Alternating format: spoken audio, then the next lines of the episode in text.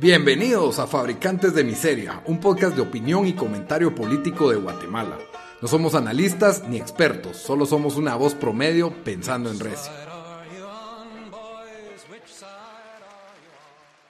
Bienvenidos al episodio número 45 de Fabricantes de Miseria. Con ustedes estamos los mismos de siempre. Dan, desde Washington, D.C., ¿cómo estás? ¿Qué onda? Bien, aquí hoy, eh, después de una semana donde se pensó que iba a pasar de todo, eh, no pasó absolutamente nada. Eso sí, las, las calles parecen, parecen del, de, ¿cómo se llama ese videojuego? Donde, no sé, el, el, el que pasó en Washington, ¿Qué? No, el donde ahorita se me pasa, se me, se me olvidó el nombre. Ah, The Division, The Division. Cabal The Division, parecía The Division aquí.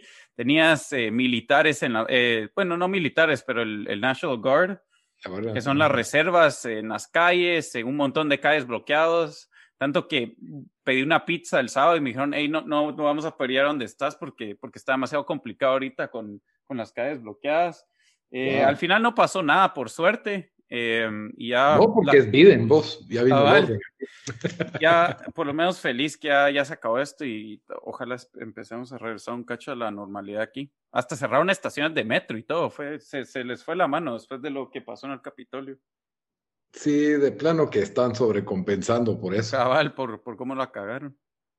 Pero bueno, yo soy su servidor, Rodrigo, desde Guatemala. Hoy traemos un episodio más como siempre, les recordamos que estamos disponibles para que nos escuchen en todas las diferentes plataformas de audio. Estamos en Spotify, estamos en SoundCloud, estamos en Stitcher, en el podcast de iTunes. Así que estamos ahí a la comunidad de su teléfono, de un par de clics. Por favor, dennos follow, dennos eh, seguir, así están pendientes de cuando hay nuevos episodios. Estamos tratando de sacar uno nuevo cada semana después del, del super break, que, el super descanso que nos dimos, pero ya estamos retomando aquí el 2021 y en este es nuestro segundo episodio. la recuperación mía. La recuperación de, la lesión del coronavirus. el sobreviviente, el sobreviviente. Eh, de, lo que, de lo que vamos a hablar hoy, pues hoy queremos hablar, pues primero que acaban así, recién salidas del horno, las nuevas medidas que por supuesto siempre causan más especulación de lo que se debería, ¿verdad? Pero ni modo, uno tiene el miedo que le vaya a afectar sus actividades y la organización de la semana a todo el mundo y, cuáles fueron estas nuevas restricciones. Y pues un episodio que ya teníamos planeado desde hace ya un, ya un tiempo que iba, íbamos a decir. Están entrando las últimas notificaciones del. sí. exacto. Entonces, eh, vamos a hablar del, básicamente, hablar de lo que fue el primer año del nuevo gobierno de Alejandro Yamatei. Está cumpliendo un año, aunque se siente como que ya lleva tres por el desgaste, por el desgaste que hemos tenido con él. Creo que esto pasó en general a lo largo de varios políticos. Pregúntenle a Trump este año, se ha sentido como los cuatro que, que pasaron. La verdad fue un año cargado políticamente y pues sí, vamos a, platicar un poco de eso y siempre al final pues les damos la, recomendación de la semana. Nosotros básicamente armamos cuatro áreas que creo que son las que más le interesan a la población, eh, que queremos hablar de, o, querés empezar, hablamos con por, sobre las restricciones primero, Dan. Sí, yo digo que saquemos las, nuevas restricciones y después pasamos ya a lo que es el calificando el primer año ya Matei. Bueno, de las restricciones que está imponiendo, pues a partir de hoy, 20 de enero del, 2021, ¿verdad? Que básicamente hay una nueva restricción, la cual ya habíamos tenido hace unos meses, que es el horario para los, eh, para los mercados. Los mercados solo van a poder trabajar de 6 de la mañana a 2 de la tarde, ¿verdad? Aparentemente las áreas de estos mercados han sido los focos principales de contagio. Por experiencia que tuve de ir a un par de mercados en el mes de diciembre, creo que entiendo por qué es. Eh, qué bueno que no lo cerraron eh, y qué bueno, pues tenían la estrategia de poner eh, centros de prueba en estos mercados. Eso me parecía una estrategia inteligente, probablemente por logística y fondos, no ha, no ha sido muy eficiente para, tomar las pruebas y bueno, esta es la principal nueva restricción. De ahí lo único que, se abarcó básicamente es de que se van a enforzar eh, restricciones que ya existen. Eh, por ejemplo, sí se restringió funerales, velorios y entierros de que pues no más de 10 personas y en los lugares turísticos y tanto comerciales como de recreación, pues que se respete el aforo asignado. ¿Qué es el aforo? Pues es la cantidad de personas que se les permite a estos lugares. Varios lugares se les, básicamente se les dio la indicación, usted tiene tantas áreas de construcción, por lo tanto su aforo puede ser de tanto y en las áreas exteriores su aforo puede ser de tanto, ¿verdad? Calculando la, la distancia o el tamaño del lugar. En algunos lugares no se estaba respetando y pues ni modo, ¿verdad? O sea, son comercios que necesitan recuperarse, no pueden rechazar el comercio y lo que pues están hablando ellas de que probablemente se va a enforzar y van a haber operativos enforzatorios de estas medidas y mm, o una de los dos, ¿verdad? Probablemente esta semana tengamos algún comerciante chivo expiatorio que le va a tocar con multas de hasta 100 mil quetzales, ¿verdad? Entonces, sí, eh, no sé qué tan, a lo mejor solo es una amenaza verbal y no va a tener eh, tangibilidad, ¿verdad? No, no, se va, no se va a aplicar, pero, pero de igual manera, pues quiera que no, preocupa, ¿verdad? Y también enforzar la ley, la ley seca a partir de las nueve de la noche, no se puede vender alcohol en ningún pero eso ya estaba igual, eso lo, lo van a enforzar más. O... Sí, cabal, como recordándoles, hey, mucha, eh, siempre ley seca a las nueve de la noche porque pues hay lugares que no lo están cumpliendo. Entonces, pues sí, no sé, Dan, que... Para mí estas, estas medidas, em, eh, digamos, tal vez hay un poco de, de, miedo de que iban a ser peor. Yo creo que es, en parte, es el, el gobierno diciendo que, hey, estamos haciendo algo. También eh, pusieron la amenaza, pero yo creo que también saben de que, de que el, el, el daño que se le hizo a la, a la economía con, con el, primer cierre, si no fue, si bien no fue un cierre completo como se, se dio en otros países, Em, creo que solo le tienen miedo a hacer eso otra vez. Em, estamos viendo el impacto que está teniendo en otros, eh, en otros países. Em, digamos, esto es medio, pues, es más anécdota que, evidencia, pero yo sé que este, ahorita en, en, eh, en, DC, cuando hicieron un segundo cierre, ya, ya varias empresas ya no se pudieron recuperar. Eh, varios, eh, que eran bares, también, o sea, que también servían comida, varios restaurantes, eh, ya han, cerrado varias, también varias empresas, entonces, o sea, tiendas y cosas así, si vas a, a downtown ya miras bastante vacío. y obviamente Guatemala en la situación económica que estamos, que ya es, ya es mala, pues esto solo, solo va a ser peor. Entonces yo, yo creo que le tienen miedo a eso. y, y también lo que sí es, es eh, eso que le están haciendo los mercados, o sea, estás afectando al que probablemente ha sido más afectado por el coronavirus, ¿me entendés? Entonces, em, sí, la verdad, la verdad, no, no, no, obviamente estoy medio, en contra de eso, pero como decís, sí sé por qué tal vez, tal vez lo hicieron, pero, pero al final le está pasando como aquí, o sea, de que habían tiendas que estaban eh, cerrando, eh, o sea, que eran más pequeñas, pero los supermercados o, todo lo que es los negocios grandes eh, salían beneficiados por todas estas medidas y, pues ahí sí que el rico se sigue volviendo más rico, ¿verdad? Como pasó aquí con, con, entonces, em, sí, no, no, no sé, no sé qué decirte, o sea, pensé que iba a ser peor, la verdad, las medidas que iban a anunciar,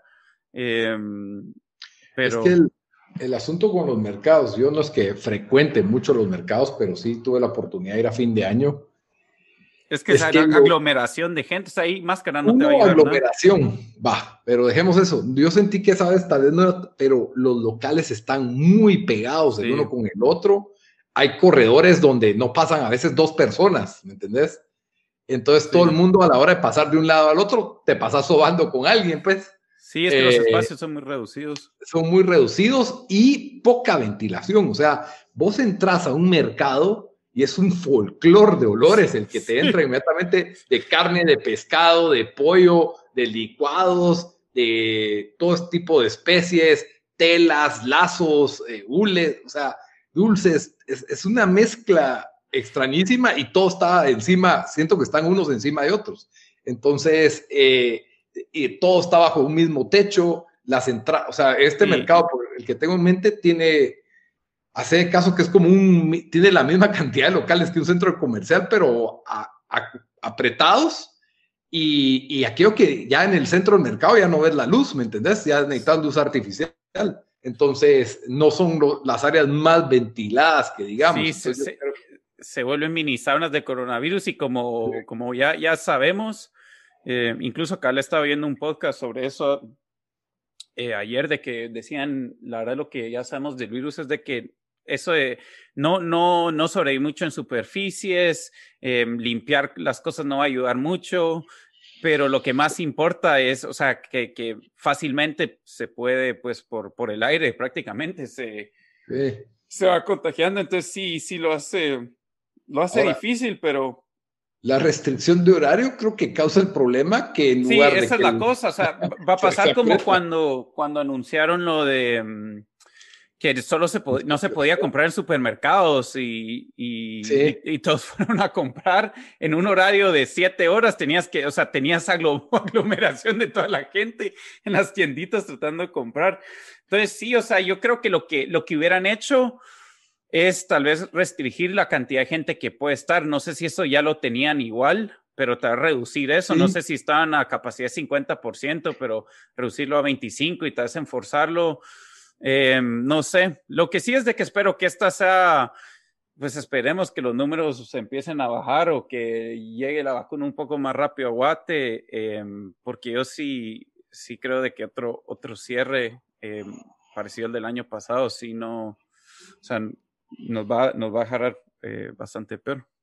Según la ministra, el presidente se descarta eh, toques de queda. Eh, por ahí habían dicho que tal vez las restricciones de movilidad interdepartamental o, los, o la cuestión esa de que las placas solo un día y tales placas otro día, ese tipo de medidas, ¿verdad?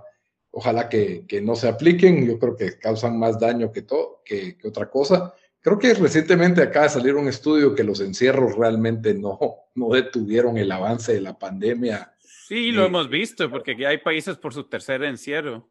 Incluso China sigue encerrando a diferentes ciudades y todo.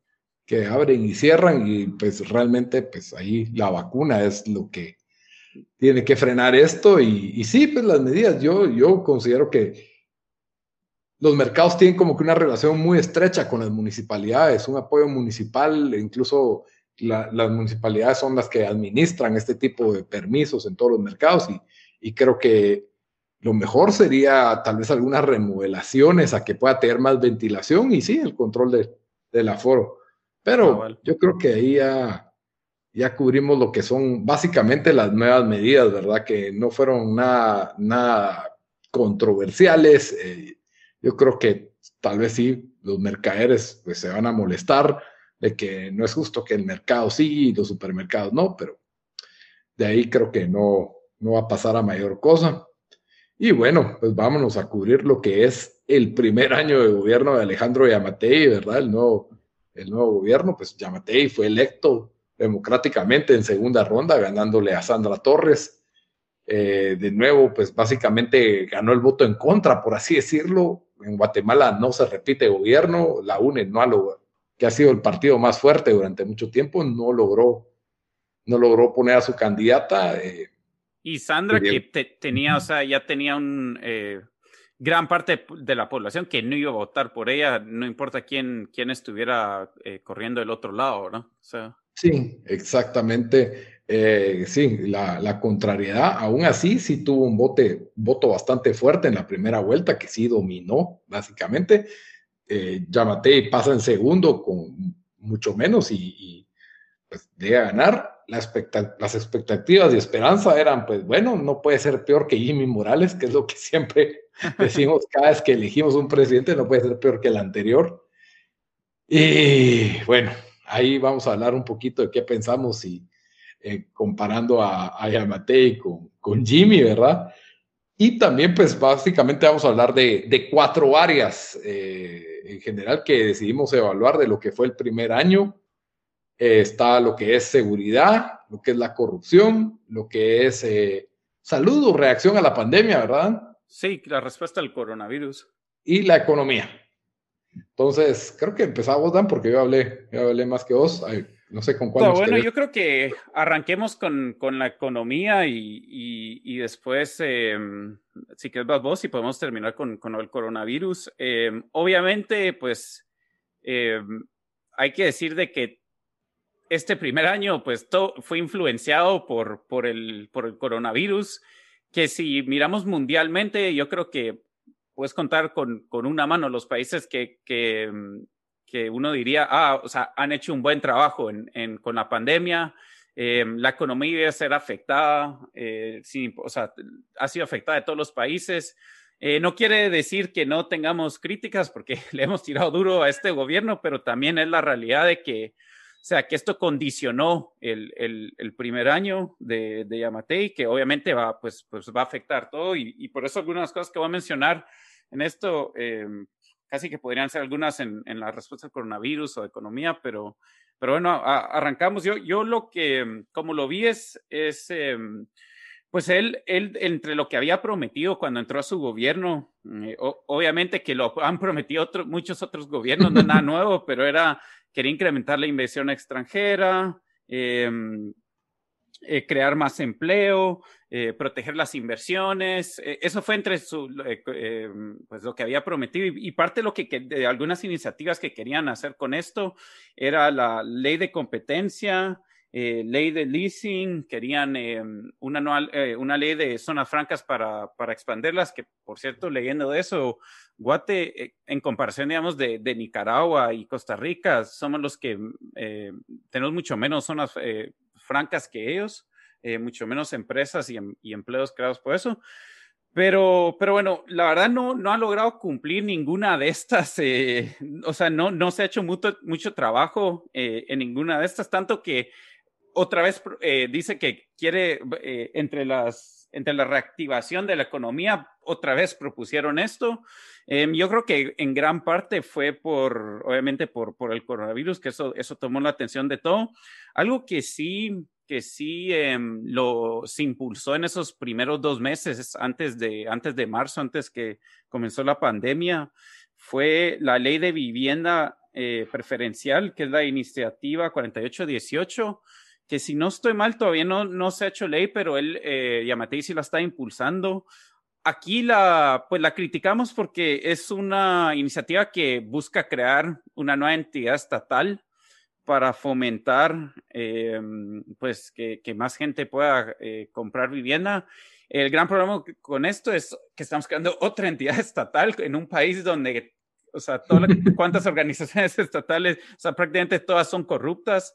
Eh, o sea, entonces, eh, pues esto, en mi opinión, pararía siendo sabemos que, sabemos que, que, pararía siendo un desastre. Ya tuvimos algo similar con el, ahorita se me va el nombre, lo mencionamos en el, que Guatemala tuvo una entidad estatal ya el centro de gobierno. No, no, no, fue en los noventas que se paró cerrando porque era un nido de corrupción que era similar para... Para, ah, la vivienda. Sí, ahorita se me olvidó cómo se llamaba, pero sí, hoy en ese episodio, que fue nuestros primeros, ahí lo, lo mencionamos. Eh, creo que se llamaba una cosa así. Bambi, algo así. Ajá, sí, ese creo que era, eso iba, eso iba a decir yo.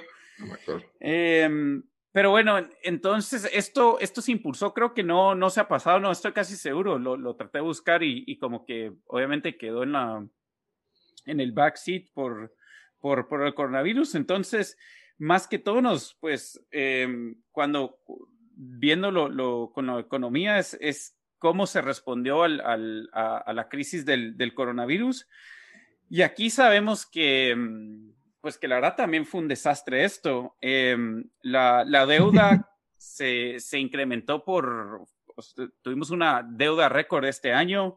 Eh, se, el gobierno se dio, se le dio un, una, una, ley de, de, emergencia para responder al, al, al, al, virus, que era un paquete de 3.600, eh, bueno, billones o millardos de, de quetzales. Aparte de eso, también hubo un préstamo de 500 millones de dólares del Fondo Monetario Internacional.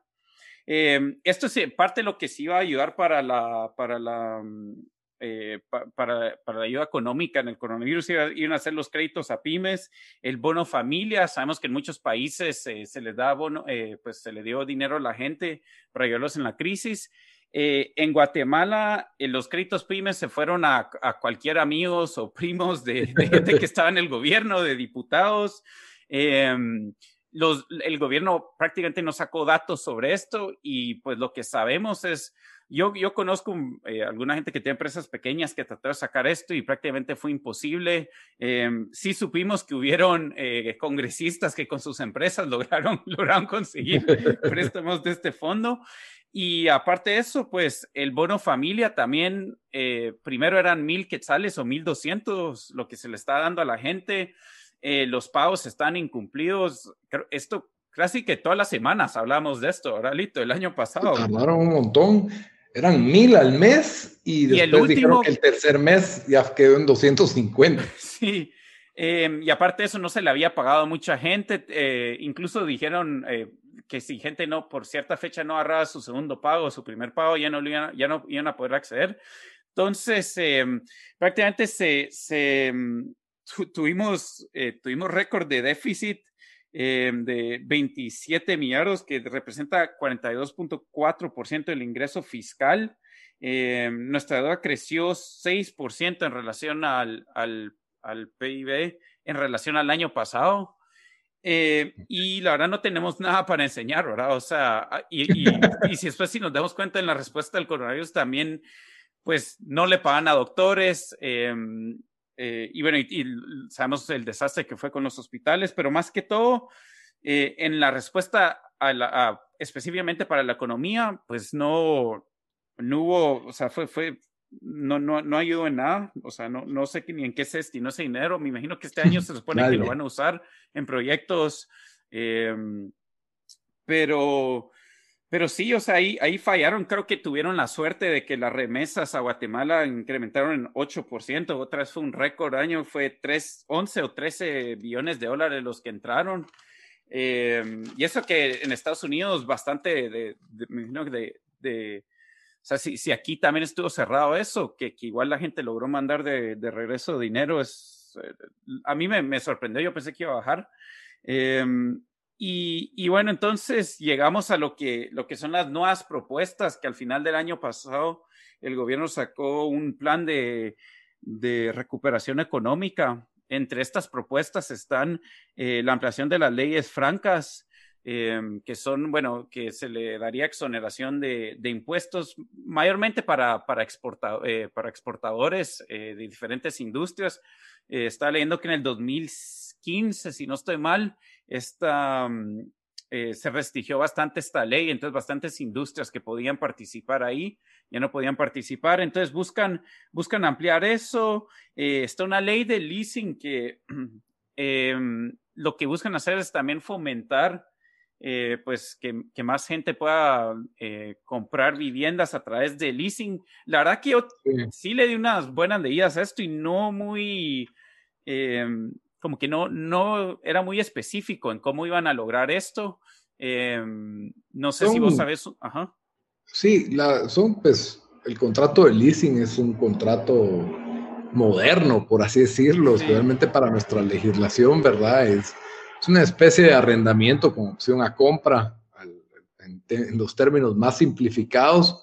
La idea es que de alguna manera haya unas facilidades de pago más accesibles al resto de la población, más allá que de alguna manera pues sean más baratas o más o, mejores opciones comerciales que lo que sería un típico crédito, ¿verdad? una, una, deuda, un pasivo. Muchas empresas optan por leasings porque al tener este, este gasto lo pueden justificar como, o sea, lo justifican como un gasto y obtener deducciones fiscales. Entonces, en, en ese sentido, sirve, ¿verdad? De, algo. Eh, me imagino que, por ahí va impulsar este tipo de contratos, eh, puede ayudar en algo, ¿verdad? Creo que es, de beneficio, pero no le miro como algo transformador. Sí, cabal, o sea, yo estas medidas, pues obviamente yo, creo que ayudarían en algo, pero como vos decís, no, no miro cómo lo, lo transformarían las cosas. Y también al final del día, estas como se aplican, o sea, no sé, le, paran metiendo 20 mil otras cosas y, ya, o sea, no, no, ayuda en nada. Em, también, pues, tienen otras propuestas como una ley de garantía de, de inversiones, eh, también eh, lo del reglamento de, mm, para el empleo de tiempo parcial, eh, no sé si era como que mejorarlo o ampliarlo. Em, Iba, y también algunas de las que ya había mencionado, que era, eh, ah, no, creo que ya las mencioné, ah, una ley de competencia, eh, que era una ley para fomentar eh, la competencia, que usualmente no necesitas una ley para fomentar la competencia, necesitas quitar leyes para fomentar la competencia. Así que, em, pero, pero en sí, obviamente, pues tenemos el marco del coronavirus, pero si, si el, lo que tenía que hacer el gobierno era tratar de ayudar la economía durante este tiempo, eh, pues para mí fracasó. También sabemos de que a muchas empresas cuando estaban con ingresos casi en cero todavía tenían que pagar eh, los impuestos sobre la renta y todo eso, eh, que fue una... ¿Qué cosa? Que no hubo perdón, ¿verdad? sí, no hubo, y, o sea, prácticamente casi, no, iba a decir prácticamente todos los países, pero yo me recuerdo cuando, cuando hablamos de esto en un episodio, que sí creo que mencioné como 15 países por todo, en Latinoamérica, en Europa, eh, en, bueno, Estados Unidos, Canadá, que todos habían hecho, eh, pues habían ayudado a las empresas, eh, ya sea quitando ciertos impuestos o solo aplazándolos. no se hizo eso en Guatemala. Entonces, sí, o sea, no, no, o sea, es, aún así, se prevía que el, íbamos a, se iba a contraer la economía en un 3.5% y parece que ahora vamos a seguir casi tablas o, va a ser 0.5%. Todavía no, no encontré esos números ni encontré un dato así oficial. Yo creo que tarda un poco más en, sacar eso. Eh, obviamente perdimos empleos. Eh, de lo que yo estaba leyendo, Guate no ha sacado, el gobierno no ha sacado estadísticas desde julio sobre, sobre los empleos, pero eh, tampoco, sí, entonces, em, bueno, ahí, ahí es donde, donde estamos con lo que, con lo que es la, la economía. No sé si querés agregar vos, Lito, algo o, si discutimos algo aquí. No, o sea, lo único que podría agregar es de que no se ve luz al final del túnel, porque eh, lo único que puede ayudar y que está ayudando es de que ya no se está descartando pues cada vez más la, la noción de que cerrando se ayuda a combatir la pandemia. Entonces, pues eso en los números pues va a ayudar en comparación al año pasado, entre estar cerrado y por lo menos estar abierto, pues ese es el, el rayito de sol que, que, podemos sacar de todo esto, ¿verdad?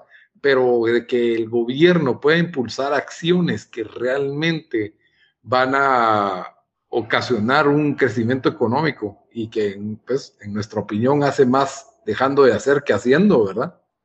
Eh, se ve todavía se ve algo, algo complicado. Y, bueno, esperemos que este año crezca la economía, porque si no significa que tuvimos un 2021 igual que el 2020 con, con las economías, bueno, con los países prácticamente cerrados. Em, pero, pero sí se estima que este año va a crecer y lo más seguro el gobierno va a tratar de, decir, ahí vieron, hicimos buen trabajo en el 2021, pero es lógico que ya cuando, pues, esperemos que la segunda mitad del año, que ya el, regrese el turismo, ya, ya tengamos más actividad económica, obviamente se va, se va, se va a reflejar eso en las estadísticas, pero, pero sí, vamos a ver si alguna de, las propuestas que, habían prometido el año pasado, si las logran hacer este año. Yo igual tengo mis dudas, aunque algunas en principio me parecen buenas ideas de que se apliquen bien. Eh, pero sí, ahí estamos con eso. Está bien. Bueno, eh, entre el, tema que, yo traía era el tema de lo que es la, seguridad ciudadana, ¿verdad? El, pues Yamatei comenzó con sus famosos estados de sitio, los ah, cuales... sí, pues eso es, como que si pasó hace cinco años, ya se me había olvidado. Por eso te... Ajá. Eh, fueron estas medidas que un tanto extremas, eh, no estábamos acostumbrados a un presidente utilizando esto para pelear contra el crimen, básicamente. Era un enfoque bastante militarizado, por así decir, en su lucha contra maras y sectores que estaban bastante afectados por por, la, por el crimen organizado, eh, tanto a nivel departamental como ya en las áreas, ¿cómo sería? Aledañas a la ciudad capital. Por ahí estuvo Villanueva, eh, si no estoy mal, San Juan, Zacatepeques, y otros lugares pues ya en, Izabal. Entonces, pues esas eran sus estrategias de combate al, a la inseguridad, ¿verdad? Eh, al crimen y, y, pues era una medida que era bastante cuestionada. A mi criterio, pues es válido cuestionarla, no me atrevo a decir que sea completamente mala, creo que para el nivel de crimen que tiene Guatemala se, necesita, se necesitan bastante medidas bastante radicales, sin embargo, no es una medida que vaya a cambiar las cosas de fondo. Eh, es más como un show, es más, o sea, esa movilización de personal de un lado a otro y solo mirar los videos donde se bajan de motos o de helicópteros, todos con metralladoras y al final no veis de que hayan esos arrestos masivos, no veis de que hayan, o sea, que hayan esas condenas masivas, entonces al final pues parece más show que otra cosa. Eh, uno podría argumentar de que eh, ese tipo de operativos lo que hacen es que disuaden a los criminales de, sus actividades, ¿verdad? A pesar de que no hayan tantos arrestos, pues por lo menos lo piensan antes de, de organizarse o de, o de, activarse de esa manera, ¿verdad? Em, la verdad, el, lo único, pues, un, un, aspecto positivo es que en los informes sobre delitos, es que en el 2020 tuvo mucho menos homicidios que en el 2019. Estamos hablando que por lo menos en el primer semestre del 2020 hubieron 530 menos homicidios que en el mismo semestre del 2019. Entonces, aún así, los ciudadanos no se sienten no se sienten más seguros también. Y saber obviamente que tanto fue afectado eso por el hecho que nadie, pues no había, había menos gentes en las calles, ¿no? Sí, había menos gentes en las calles, había negocios cerrados y lo que nos estaba matando era el coronavirus, no, los, las maras, ¿verdad? Eh, seguramente todo tiene que ver, también hubo mucho menos denuncias. Eso, de nuevo, no puedes concluir que sea porque haya menos crimen, sino que a lo mejor denunciar es, es más difícil por todas las restricciones que habían, ¿verdad? Eh, se está hablando de que las denuncias disminuyeron como un 4.4% y digamos que los nueve delitos que tienen más incidencia en Guatemala, ¿verdad? Eh, se hablan de reducciones de un, de un 7%, ¿verdad? Y, contra, de los delitos contra la propiedad se redujeron en 1.5%, así que aquí, llámate, te estoy dando las cifras que te pueden ayudar a vender tu gobierno como el gobierno que, que ayudó contra la inseguridad. Incluso el, acuerdo en las encuestas de cuáles eran los principales problemas que la población quería que resolviera el nuevo presidente o el nuevo gobierno. El número uno, inseguridad, el segundo, empleo, y casi que empate. Y ahí te das cuenta que es tan, o sea, a veces queremos que el gobierno nos dé salud, educación, internet y este montón de cosas, y al final de cuentas la población lo que más pide es lo más esencial, lo básico, que no me maten y tener para comer y trabajar básicamente, para trabajar. Y, y aún así esas tareas pues tan esenciales el, gobierno nunca las ha realizado bien. Obviamente el nivel de delincuencia que tiene Guatemala y este nivel de miedo que tenemos hoy en día no viene del gobierno de y viene de generaciones atrás de que es uno de los principales problemas y es un problema que es integral con el sistema de justicia, la Corte Suprema de Justicia, que aquí es donde entra pues para mí es un tema que va entrelazado con la, con la inseguridad porque tiene que ver con lo que es el tema de la impunidad. ¿Qué es la impunidad? Pues es básicamente que no se, no se castigan los crímenes. Hubo, hubo un informe que se llama el Índice Global de la Impunidad del 2020 que elabora la Universidad de las Américas en Puebla, en México y Guatemala aparece como el puesto número 59 de los 69 países evaluados en impunidad. Así que estamos ahí en el top 10 de los más impunes de, este listado, ¿verdad? De los 69 listados. Eh, mejoramos calificación respecto al índice del 2017, ¿verdad?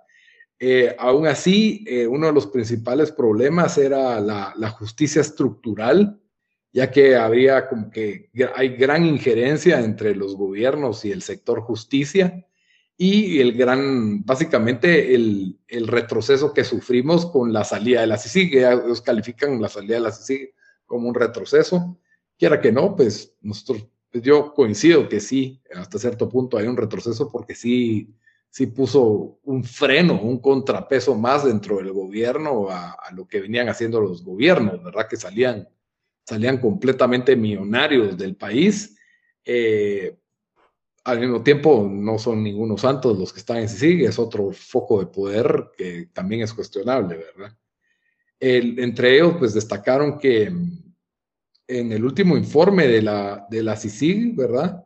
Los delitos con mayores índices de impunidad son los relacionados con corrupción, que tienen un 98.75%, el robo con un 97.45% y la violencia contra la mujer con un 97%, extorsión 95%, números de terror todos estos, ¿verdad? O sea, la, digamos, no sé cómo califican que hay impunidad en corrupción, la verdad me tengo, no sé cómo se realizan estos estudios, ¿verdad? Porque el hecho de que una persona salga inocente no quiere decir que haya ocurrido impunidad, así que no sé cuál es el indicador o medidor que usan.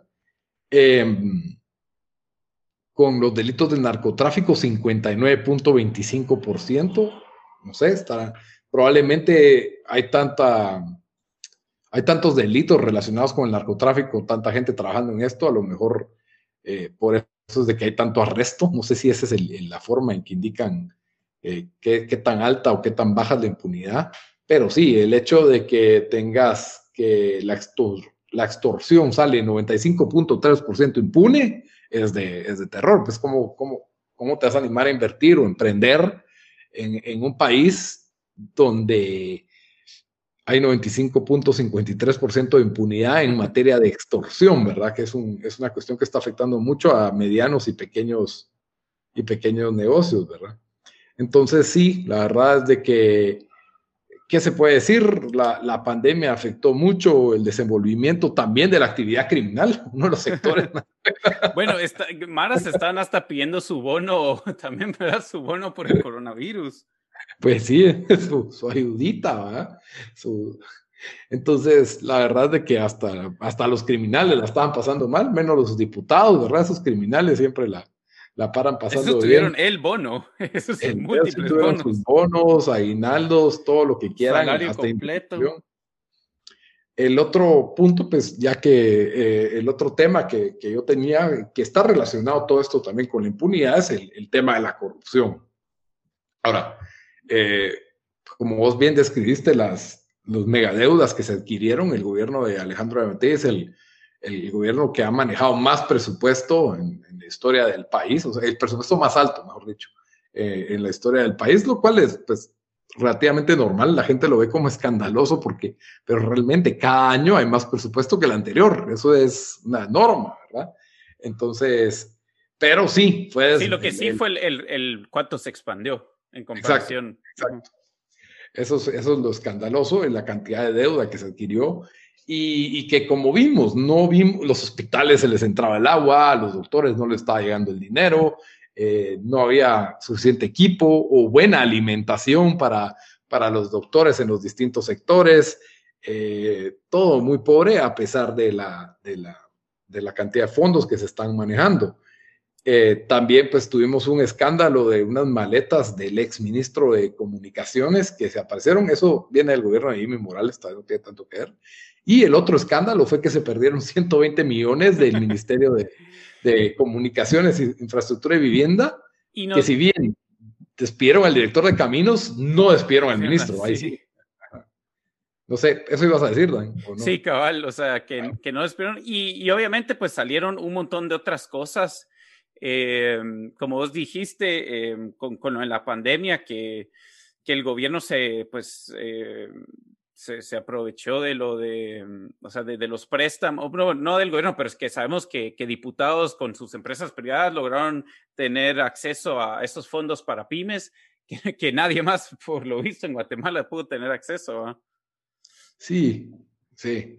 Y lo otro es eh, solo en escándalos de corrupción fácil hay, unos cinco escándalos que se, se pueden nombrar. Creo que ya los habíamos hablado durante el año. Uno fue cuando despidieron a la ministra de Cultura y Deportes, que pues había, solo se había ejecutado tres millones en inversión, ¿verdad? Y se determinó que habían 971 plazas del renglón serio 029, el cual que comprendía 622 millones del presupuesto de dicha cartera, ¿verdad? Eh, la ministra no sabía ni qué contestar sobre estos temas. Aparentemente, pues era como un títere ahí, no, no sabía mayor cosa, y inmediatamente la despidieron y, la cambiaron. Lo, que no sé si es si despidieron a los 970 que estaban contratados como, asesores, eso sí. Bueno, probablemente la mitad eran pasos fantasmas, así que eso tienen que despedir a 500. ver, a ver, y que solo les quede la fantasma ahí. Sí, la eh, verdad, para el próximo episodio deberíamos de hacer un top 5 de, de los casos de, de, los escándalos de corrupción del año pasado. Eh, también la FESI o la Fiscalía contra la Corrupción del Ministerio Público eh, tiene una investigación contra una empresa que salió favorecida en la cuestión de las pruebas. Se, pues, se cuestionó eh, la forma en que se hicieron estos, esta, esta, esta, esta, empresa que ganó casi todas las adjudicaciones para hacer pruebas de, de antígenos, la cual pues estaban dando la prueba de antígeno a 200 quetzales, cuando eso cuesta a precio minorista en cualquier centro privado. Eh, aquí lo están dando a ese precio, eh, pues obviamente al por mayor, ¿verdad? Entonces, eh, pues fue uno de los grandes cuestionamientos. También hubo una compra millonaria de galletas que se dio en el Ministerio de Desarrollo, ¿verdad? que fue una compra que se hizo así de última hora y en un reglón bastante bastante cuestionable, pues fue, fue cuestionado por los diputados y también que mm, durante el estado de calamidad, pues los siete meses que duró, eh, no, se, no se visibilizó muchas de las donaciones que recibió el Estado de las empresas. Eh, falta información de por lo menos 785 donaciones eh, que, fueron, que fueron aportadas la justificación que dieron es de que cada ministerio, o sea, si uno quiere saber sobre estas donaciones, no hay una forma de saberlo más que preguntando institución por institución de las cuales recibieron la donación. No hay una forma de un control general de estas donaciones, así que, ¿qué pasó con esas donaciones? No sabemos qué puede haber sido. Eh, dejando eso de lado, pues eh, la percepción que tenemos es la de un gobierno más eh, ineficiente, probablemente corrupto. No hemos tenido los escándalos de riqueza desmesurada que, por ejemplo, tuvo Otto Pérez Molina y Roxana Valdetti, que ahí fue donde pues la llegó al colmo todo, ¿verdad? O sea, las grandes casas, los grandes viajes, las fincas, los caballos, los carros, los ah, helicópteros. Eso no se ha visto ni en el último gobierno ni en este como para cuestionar si este gobierno es más corrupto de lo normal, ¿verdad? Entonces, eh, sí, creo que somos un país que siempre tiene escándalos de corrupción en, áreas de salud, de educación, en los distintos ministerios. Este no ha sido la excepción, este no ha sido mejor que los demás. Eh, es cuestionable si realmente es peor que los, que los otros. Eh, el factor COVID, ¿verdad? Es el, el gran catalizador, ¿verdad? Porque pues fue el que les proveyó también de grandes fondos y de compras por excepción. Esto estamos hablando del gobierno de Yamatei, no digamos de las municipalidades que también se, aprovecharon de esto, ¿verdad? Que ahí también teníamos bastante tela que cortar con la municipalidad de Misco y de Villanueva. Pero eso ya, ya para otro día. Lo que, lo que sí, por lo menos bueno, es de que pues se cerró el centro de gobierno, que tal vez fue lo que más eh, el año pasado, si bien tal vez no es directamente corrupción, pues sabemos que era otro ente estatal innecesario. Eh, y por, yo quisiera decir tal vez un poco de presión pública, porque siento que sí, sí, sí hay algo, lo que más se alegó eh, el año pasado fue, fue eso. Em, Sí, yo creo que si algo está de acuerdo todo Guatemala es el cierre del centro de gobierno y el cierre del Parlacén. Son temas de gran consenso nacional. Pero bueno, pasamos a lo del coronavirus o tenías algo más? No, no, no, eso es, eso es todo. pasamos al, coronavirus. Está bueno. Entonces, eh, con lo que fue la respuesta al coronavirus, y, creo que aquí, em, pues obviamente es lo que más todos tenemos, tenemos en mente. Em, pero la verdad, em, yo creo que vamos a encontrar gente de dos lados diciendo que la respuesta que, hizo el gobierno no fue suficientemente o, o, buena o mala en el sentido de que o no, no cerraron suficiente, que no hicieron un toque que al estilo eh, El Salvador.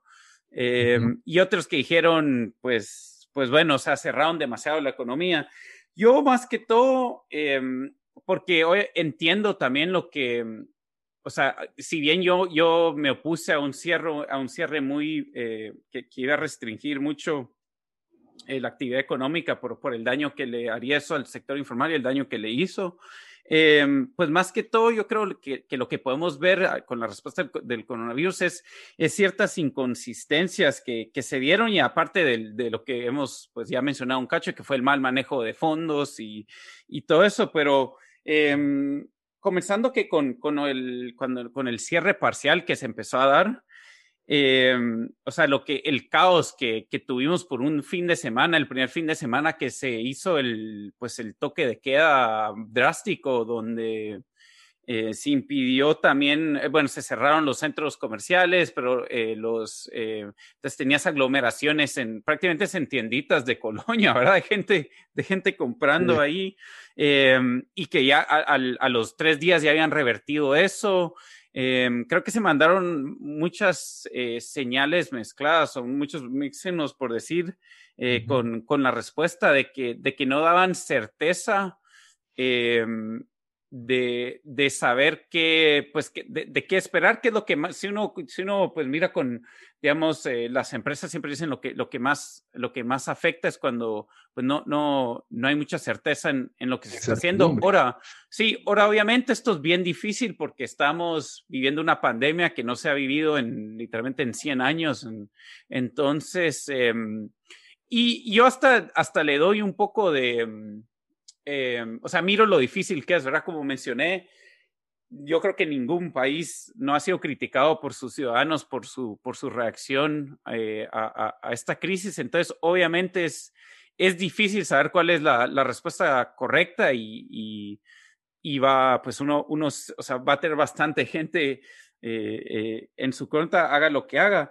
Pero lo que, lo que sí sabemos es de que el, presupuesto de emergencia em, que se aprobó eh, se prometió el, el, hospital más grande y mejor de Centroamérica y, tuvimos uno que le entraba el agua con unas, con unas camillas que parecían de, o sea, de, de, cárcel.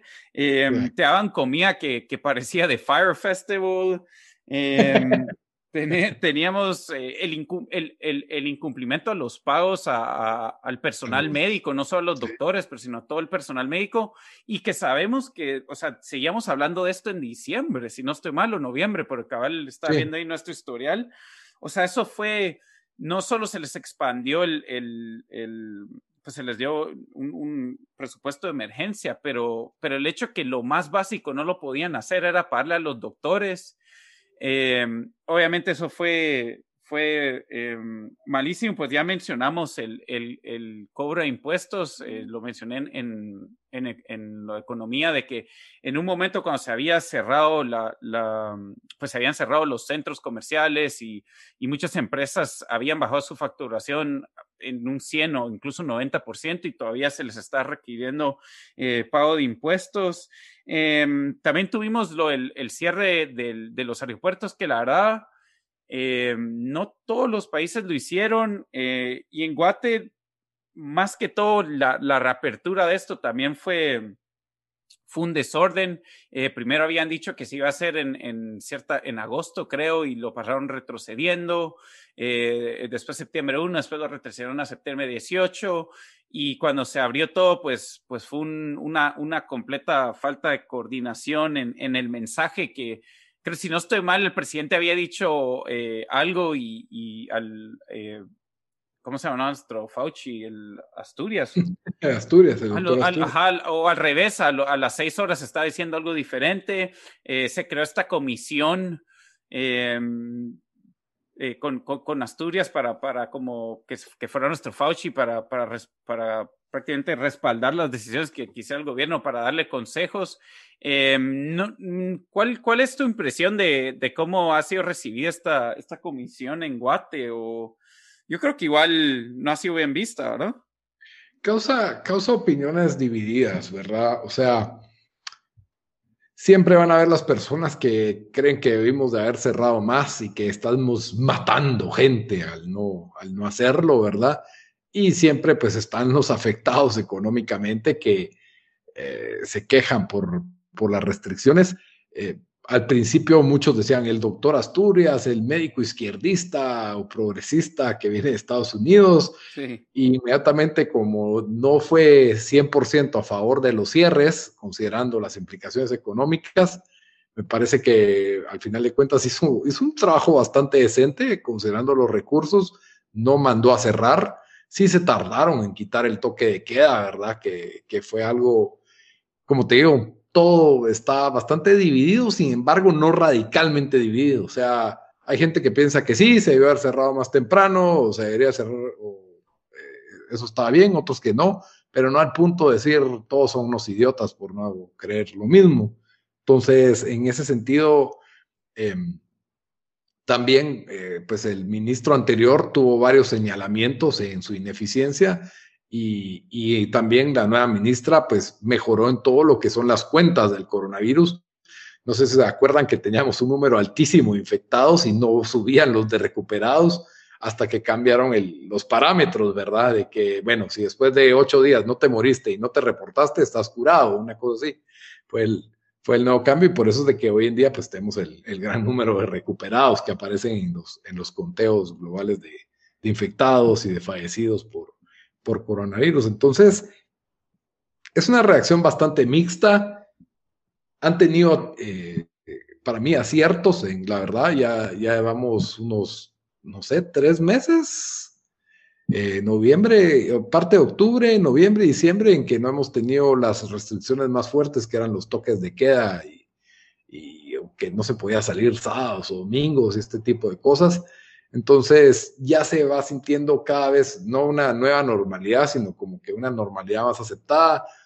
Obviamente en todos lados, todos con máscaras, todos con gel antibacterial y, ah, obviamente cada vez la gente se va relajando más, van a haber más salidas. Pasó diciembre, hubieron más reuniones, eh, tenían que aumentar los casos y lo que están pues haciendo ahorita es estas medidas o ya están alegando que es discriminación solo cerrar el mercado y no los supermercados, ¿verdad? Entonces, eh, nunca se puede estar contento con, todo el mundo. Yo les doy un 5 de 10 así, media tabla.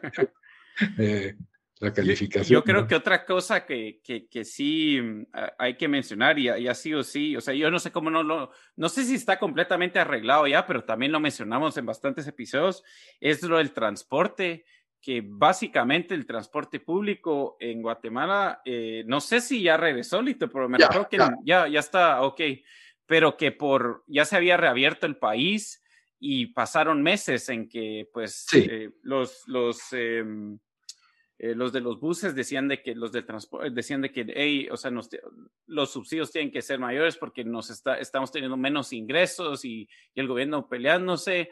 No sé yo cuál es la respuesta correcta, pero siento que eso es algo que es algo que, que se tenía que volver una prioridad encontrarle una solución, ¿me entendés? Eh, especialmente en un país eh, como Guatemala, donde tanta gente depende de eso.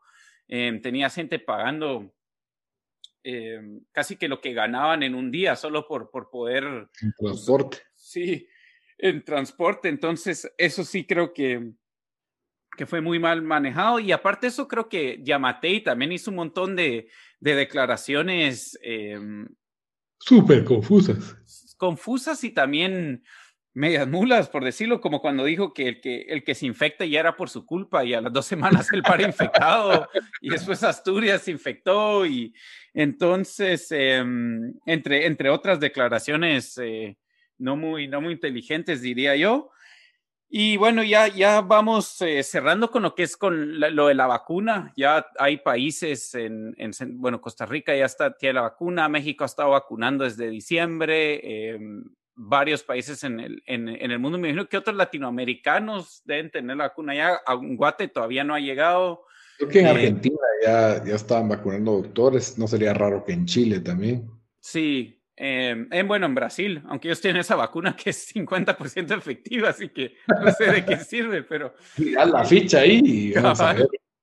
Em, lo de la vacuna, obviamente que fue medio desastre tratar de, de, cómo la compraban porque necesitaban un, era un, o casi que permiso especial del Congreso, que era exactamente lo que necesitaba Lito.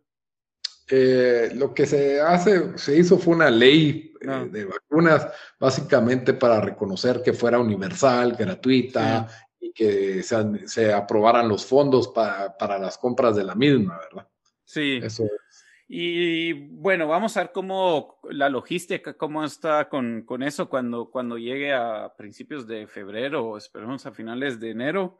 Eh, lastimosamente no, no tengo muchas eh, expectativas de que esto se hacer de, de una manera, pero esperemos que tal vez nos puedan, eh, nos puedan sorprender con eso. Pero yo creo que, que ahí estamos con, con repasando esos, esas cuatro áreas. Lito, vos en, en general, ¿qué, ¿qué, qué, te pareció el primer año de Yamatei? Em, ¿te, ¿Te sorprendió en alguna manera? ¿Te decepcionó? ¿Más o menos era lo que esperabas? ¿Qué pensaste? Eh, no, yo sí esperaba más, esperaba que fuera mejor. Eh, creo que Yamatei se desgastó innecesariamente con la población y con la prensa en particular. Eh, no contesta preguntas, no les habla bien a los periodistas, eh, se ve, entonces todo se ve como, digamos que cada vez que le preguntan algo se enoja, como si se lo toma personal, no tiene el carácter de un político, al mismo tiempo no está siendo como que, no sé si quiere ser un tipo de Trump, una, una persona así como tajante, controversial, pero digamos que no tiene ningún fan, Yamatei. O sea, la gente te va a decir, bueno, no, han habido peores. O sea, el, mayor fanático de Yamatei te va a decir, eh, hemos tenido peores. Eso es lo que te va a decir, pues. O sea, no hay, es, es fanático de él. Eh, su desgaste parece el que ya tenía Jimmy en su tercer y cuarto año. Acordemos que este año tuvimos protestas masiva, se podría decir, frente al Congreso, frente al Palacio, por varios fines de semana. Ayudó que haya cerrado el, centro de gobierno con, cuando fue lo de la aprobación del presupuesto. Entonces, es una administración, mucho más desgastada que cualquiera de las últimas en lo que se refiere a primer año, ¿verdad? Sí. Eh, esperamos que el, si el COVID disminuye, pues logre, logre enfriar la, la situación. Creo que él debería trabajar enormemente, no se ve cómo en su relación con el vicepresidente, que tiene bastante aprobación de, la población, eh, también en sus relaciones con la prensa, podría ser un poquito más amable, más carismático, contestar mejor. Y mm, yo tenía la expectativa, bueno, cuando ocurrió el coronavirus, dije, bueno, por lo menos es un doctor, va a ser una persona que se va a tratar de dejar llevar por, por la ciencia y creo que inspiró confianza en sus primeras eh, ¿cómo se llaman sus transmisiones, verdad? Que todos estábamos pendientes de las cadenas nacionales sobre las medidas y qué iba a pasar con, con los casos de, de, coronavirus, ¿verdad? Creo que al principio todos estaban como que, bueno, es algo extremo, pero eso es lo que todo el mundo está haciendo, eh, los toques de queda y los cierres de negocios, mirábamos las calles vacías y, todos estábamos, digamos que hasta cierto punto solidarios y dando gracias a Dios de que menos mal no pasó durante la época de Jimmy Morales. Sí. Fue cuestión de tres meses de ver que los incrementos presupuestarios, la autorización de préstamos millonarios y de ver lo precario de todo el asunto. Obviamente todos sabemos que el Ministerio de Salud ya estaba mal, pero los hospitales temporales fueron a cargo de su gobierno y de su administración, malos todos, malos para pagar, tardos, eh, se estaban tardando para que no había oxígeno, eh, teníamos solo el centro de Villanueva, nadie quería irse ahí, por supuesto. Entonces, eh, la verdad es que sí, no, ni cerca, yo, yo sí tenía más expectativas, yo lo miraba como que, bueno, es un candidato de mala derecha, eh, tal vez no va a atacar a los empresarios, no va a ir en sus planes de, de, hacer canastas navideñas y regalos para todo el mundo, que ya lo veo como algo, como algo, lo miraba yo como algo positivo, él había hecho una gestión que era bastante aceptable hasta que tuvo el gran momento en presidios, ¿verdad? El momento controversial, eh, una de las, pues uno de los puestos más difíciles de este país. Entonces, para mí tenía una reputación bastante buena y, no, no, la verdad fue, fue bastante decepcionante. También su idea del tren, del supertren. Eh, otra de las promesas no cumplidas, así que por mí está muy debajo y está al mismo nivel de desgaste que sufrió Jimmy Morales, tal vez como es más pesado y tiene tan cortada su relación con la prensa, no se presta a decir tanta estupidez como la que decía Jimmy Morales, pero no le veo nada de bueno tampoco el hecho de que no pueda cuestionársele nada porque simplemente se rehúsa a hablar con la prensa, con los medios. Sí, yo creo que bueno que mencionaste eso ahí porque sí, eh, lo que también ha enseñado eso es, eh, bueno, lo de la prensa que mencionaste, que no, no es tanto, que, o sea, falta de relación con la prensa, aunque obviamente eso, eso es cierto, pero más que todo es, no hay comunicación y no hay transparencia, ¿verdad? O sea, si no, si no vas a aceptar de que te hagan preguntas, o sea, porque cuántas, o sea, hay tantas preguntas que se, se le pudieran hacer sobre cosas que ha pasado este año, donde prácticamente pues solo no las que, o sea, no, no, no, si no te pueden hacer preguntas, pues, ¿qué, qué, qué, o sea, ¿qué vamos a saber nosotros, verdad? O sea, así se esquiva lo que, lo que quiere decir, pero creo que tener razón, yo, y yo que soy bien, bien cínico, tenía un poco de más esperanzas o expectativas eh, de que él fuera mejor que Otto Pérez y Jimmy, y eso no dice mucho, obviamente, pero no, o sea, o sea ahí sí que no, tenemos, no tenemos mucho de dónde, de dónde, de dónde, ajá, de dónde escoger, pero eh, lo de Otto se miraba como un desastre desde el principio y lo paró siendo. Jimmy, yo creo que ni sabía, ni sabía qué estaba haciendo ahí. Eh, entonces, eh, por lo menos le mira un poco de intención de, de tal vez trabajar un poco a, a Yamatei. tenía algunas ideas interesantes, decía algunas cosas interesantes también. Em, obviamente, como dijimos, lo condicionó lo del coronavirus, em, pero si la respuesta de, o sea, si en, tiempos de crisis es donde se, pues se nota, o sea, los, los líderes, eh, los rise, ¿verdad? Los líderes suben o, o, o salen a, a, pues a dar una, una diferente imagen, creo que pues completamente falló en eso, ¿verdad? Eh, y, y, sí, pues vamos a ver qué, qué, mm, qué nos trae estos siguientes tres años. Eh, ojalá ya, ya, con la pandemia ya, mm, pues ya, ya tal vez puedan en trabajar en cosas diferentes, pero, pero sí yo estoy viendo muy de lo mismo que obviamente es, es lo lógico que se, que se está dando. Eh, sí creo que manejó esto mejor que lo hubiera manejado Jimmy, tal vez, eh, lo de la pandemia. Pero, pero sí, o sea, decepción, no sé si total, porque tampoco es como que tenía yo muchas expectativas, pero, pero sí pensé que, que iba, iba a tener mejor imagen de él a este punto que, que lo que llevamos. Bueno, entonces con eso pues concluye nuestro, nuestro análisis y nuestro review básicamente del 2020 de Alejandro Yamatei. Espero que les haya parecido interesante. Como siempre, ya saben que nos pueden comentar qué pensaron del episodio, qué pensaron de lo que dijimos, también de qué les, gustaría que habláramos en, el próximo, ¿verdad? Estamos en todas las redes sociales, en todas. No, en Parler no estamos ya. Sí, nos, quitaron nuestra cuenta. Estamos en Twitter, estamos en, eh, en Twitter, nos encuentran como FabriPod y en Instagram y Facebook como Fabricantes de Miseria. Ahí pues pueden interactuar con nosotros. Siempre posteamos cuando hay nuevo episodio, una que otra noticia. Y, pues sí, ahí podemos interactuar y hablar de todo. Y como siempre, antes de terminar un episodio, les damos una recomendación de algo que ver en la semana. Dan, ¿qué nos vas a recomendar esta semana? Bueno, yo, les recomiendo una serie, les voy a recomendar una serie, bueno, docuserie que salió el, mes pasado, que hace un mes, el 20 de diciembre, Netflix. Y la verdad, una de las buenas, una de las, de, uno de los beneficios que uno tiene cuando trabajas de, desde casa es de que si no estás en muchas reuniones o algo así, pues tener la tele en el fondo. Y prácticamente hoy, entre ayer y hoy, me eché completa la serie de una docuserie que se llama Night Stalker, que es sobre un asesino en serie. Bueno, no ah, solo era asesino, pero era de. La verdad, yo me sorprendió de que, de que yo nunca había oído de él, porque sí el, el récord que tenía era horrible y, impresionante cómo tardó, en, o sea, cuántos crímenes hizo y cómo no lo capturaban.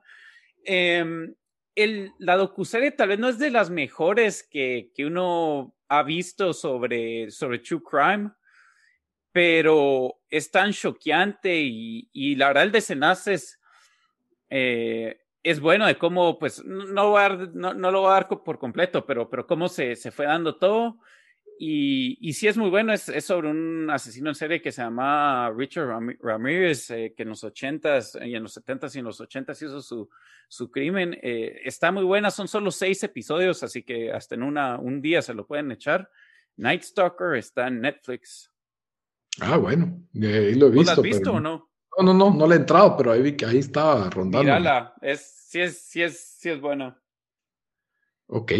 Yo también voy a, voy a recomendar un documental de Netflix. Este fue el que inició para mí, digamos que el primer documental de Netflix que vi yo, creo que fue, fue lo primero que vi cuando, cuando lo tuve y me recordé él en esta semana. Eh, se llama Icarus, fue ganador del Oscar en su 2018, si no estoy mal, o 2017. Es un documental sobre este ciclista que, que pues en, teoría el documental iba a ser, él, hizo una, una, de las carreras amateur en bici más exigentes que hay en el mundo y pues terminó como en lugar 15 y, no, él pues para todo lo que había entrenado, él creía que debería ser top, entonces decide, eh, como es una carrera amateur, pues no tienen los sistemas más estrictos de control antidoping y decide asesorarse y contratar a una persona que lo dope y que logre burlar los sistemas de antidoping y ver cómo mejora su calidad de ciclismo. Ese era el propósito del, documental, ¿verdad? ¿Qué, tanto afectan los doping? Especialmente después de las controversias que el ciclismo es uno de los deportes que más eh, casos ha tenido de, dopaje. Sí, a veces, no, con el Tour de France han, porque cuando digamos, bueno, Armstrong y otros que han ganado y después van a, tienen que, si le quitan el, el, trofeo, van al siguiente, han llegado hasta el quinto y sexto lugar para darle a alguien el, el premio después. Lo cual es bastante trágico porque pues no te dan tu premio enfrente de todos, te lo hagas. Sí, igual ya que importa ahí, pues ni el ah. dinero ni nada. Ya, ya no es lo mismo.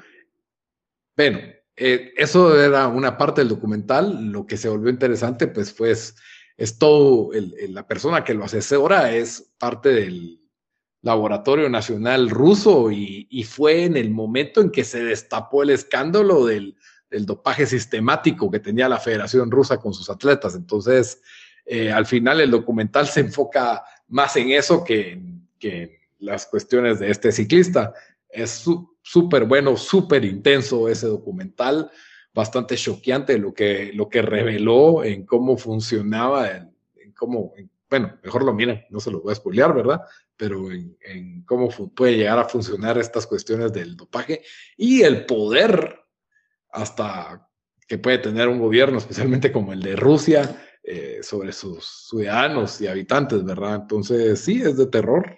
Al final de cuentas se vuelve una historia de terror, en mi opinión pero igual lo recomiendo mucho. Se llama Icarus, está en Netflix y es, es un muy buen documental ganador del Oscar. Muy bien, Dan. Entonces con eso terminamos el episodio. Espero que les haya gustado. Hasta la próxima. Adiós.